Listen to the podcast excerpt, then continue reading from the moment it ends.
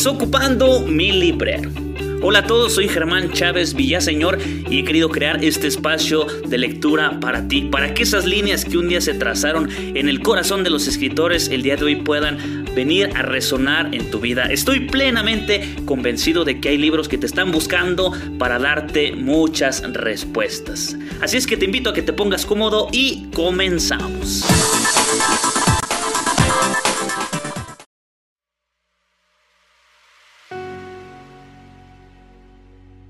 Hola familia, espero que se encuentren muy bien. Sean bienvenidos, mi gente hermosa, que iniciamos el día de hoy con este grande sueño. Gracias por estar aquí y vamos a iniciar con estas lecturas. Cuando estaba por, por empezar, ahorita antes de que ya iniciemos concretamente con la lectura, me causaba cierto conflicto porque quiero ser muy libre a la hora de, poder leer, ¿no? Aquí en la casa donde yo vivo, concretamente aquí en el seminario donde estudio, eh, pues hay mucho ruido, ¿no? Eh, vivimos mucha gente aquí y a lo mejor en los audios posteriores van a escuchar que alguien está chiflando, que ya tocaron la campana, que alguien pasó. Eh, traten de hacer caso omiso, ¿no? Yo me, entraba en conflicto y dije, ¿cómo hacer? ¿Cómo hacer? Pero no, no se puede.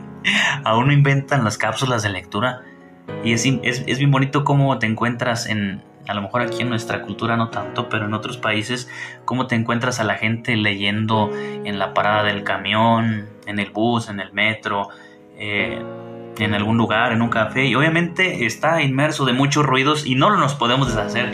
Entonces, si por algo soy un chiflido, si ya se oye que ladró el perro de la vecina, que pasó un carro, ustedes hagan caso omiso, que estamos en el surco y aquí vamos a estar eh, leyendo. Entonces, sin más preámbulos, vamos a iniciar este libro como manera introductoria está muy, muy, muy padre. Yo creo que no sé cuántas veces. Este libro yo creo que ya lo tengo más que subrayado. Y concretamente el libro que vamos a comenzar a leer es el libro de El Principito de Anton de Saint-Exupéry. Es bien bonito este libro. Les, decía no sé cuántas veces ya, los, ya lo he retomado. Pero me encanta este libro porque cada vez, cada vez que vuelvo a él, cada vez que lo vuelvo a leer, me dice algo diferente. De verdad, no me canso de leerlo, no me canso de leerlo. Y ojalá que el día también pueda decirte algo para ti. Es un libro muy cortito, es un libro muy famoso. Fíjense, a veces el, riesgo de los libros que son famosos es... Eh, todos sabemos de la existencia de algunos libros, en este caso de, del Principito, pero a veces nadie lo ha leído o a veces muy pocos lo han leído. Y el principito ya a veces pensamos que es como un... como si fuera un libro para niños, pero cuando lo lees te das cuenta que tiene tanta profundidad que... que precisamente a lo mejor como una historia bonita puede que un niño la entienda, pero la profundidad que tiene en sus palabras el principito nos va a dejar mucha enseñanza. Entonces, gracias por estar aquí y comenzamos. Del libro El Principito de Anton de Saint-Exupéry. El Principito. Cuando tenía seis años, vi una vez una magnífica estampa en un libro sobre la selva virgen, que se llamaba Historias Vividas. Esta representaba una serpiente boa que devoraba una fiera.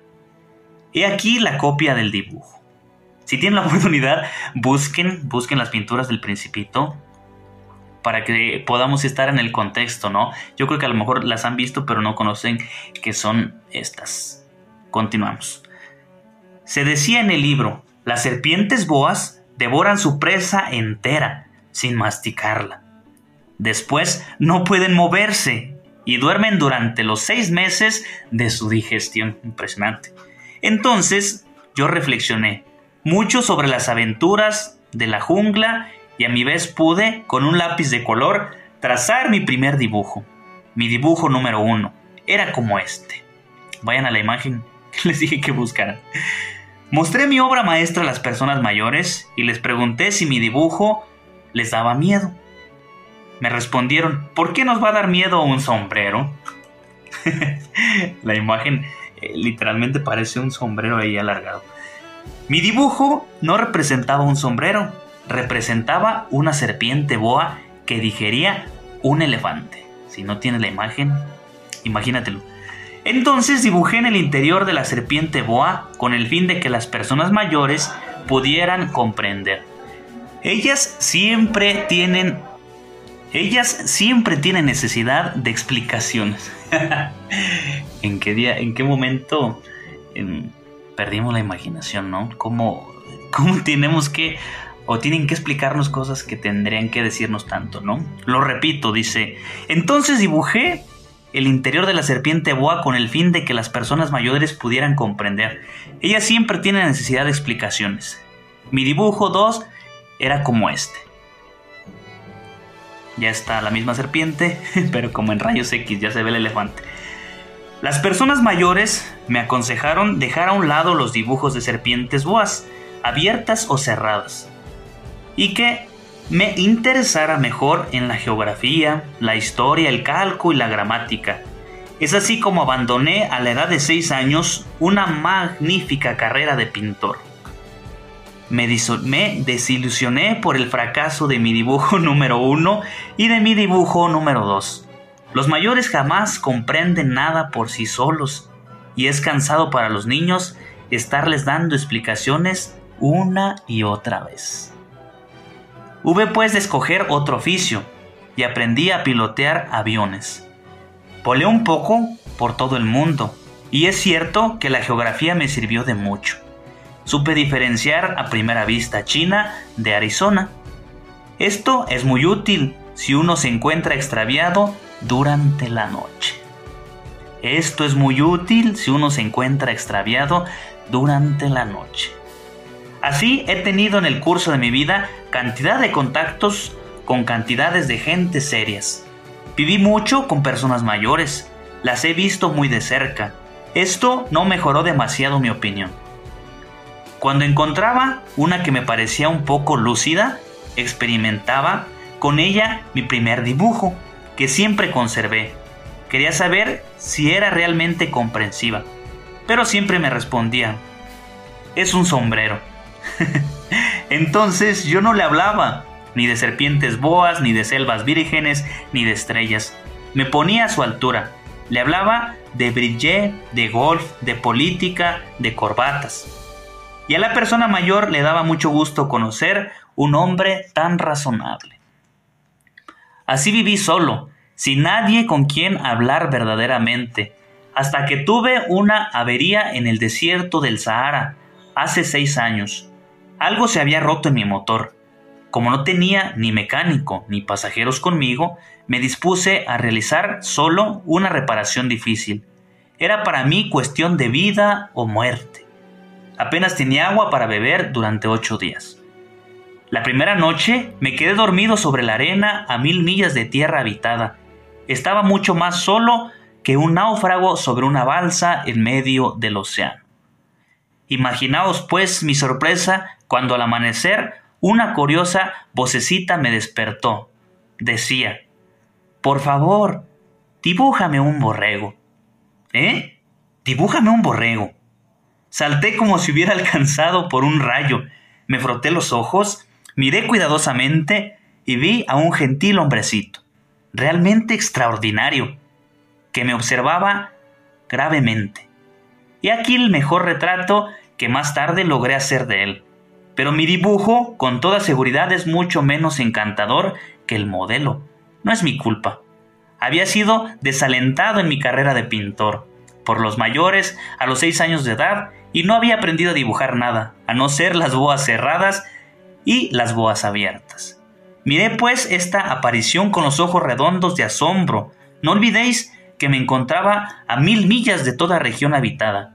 Ahora bien, mi gentil hombrecito no me pareció ni extraviado, ni muerto de fatiga, ni muerto de hambre, ni muerto de sed, ni muerto de miedo. No tenía nada la apariencia de un niño perdido, en medio del desierto a mil millas de toda región habitada. Cuando al fin pude hablar, le dije, pero... ¿Qué es lo que haces ahí? Me repitió entonces muy dulcemente, como una cosa muy seria. Por favor, dibújame un borrego.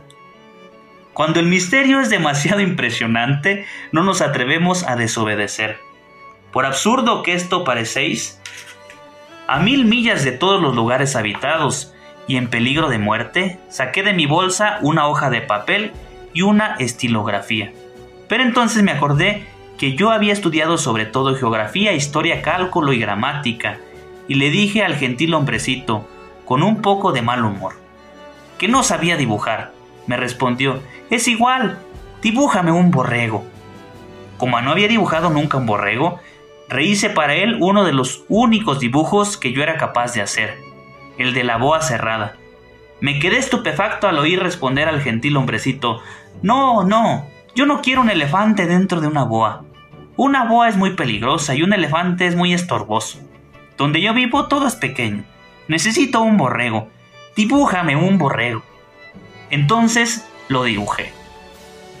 Miró con atención y dijo, No, este ya está muy enfermo. Dibújame otro. Lo dibujé. Mi amigo sonrió gentilmente con indulgencia. Ya ves, este no es un borrego, es un carnero. Tiene cuernos. Rehice de nuevo mi dibujo. Pero fue rechazado como los precedentes. Este es muy viejo. Yo quiero un borrego que viva largo tiempo. Entonces me impacienté y como tenía prisa de comenzar a desmontar mi motor, leíste este garabato y exclamé, esta es la caja. El borrego que tú quieres está dentro. Me sorprendí mucho al ver iluminarse el semblante de mi joven juez. Es exactamente lo que quería. ¿Crees tú que le haría falta mucha hierba a este borrego? ¿Por qué? Porque donde yo vivo todo es pequeño. Bastará seguramente, te he dado un borrego pequeñito, inclinó la cabeza hacia el dibujo. No es tan pequeño, caramba. Sé que se ha quedado dormido, y es así como conocí al principito. wow, sorprendente. Dejamos hasta aquí este, este primer episodio de El Principito. Continuamos. Escucha el siguiente audio.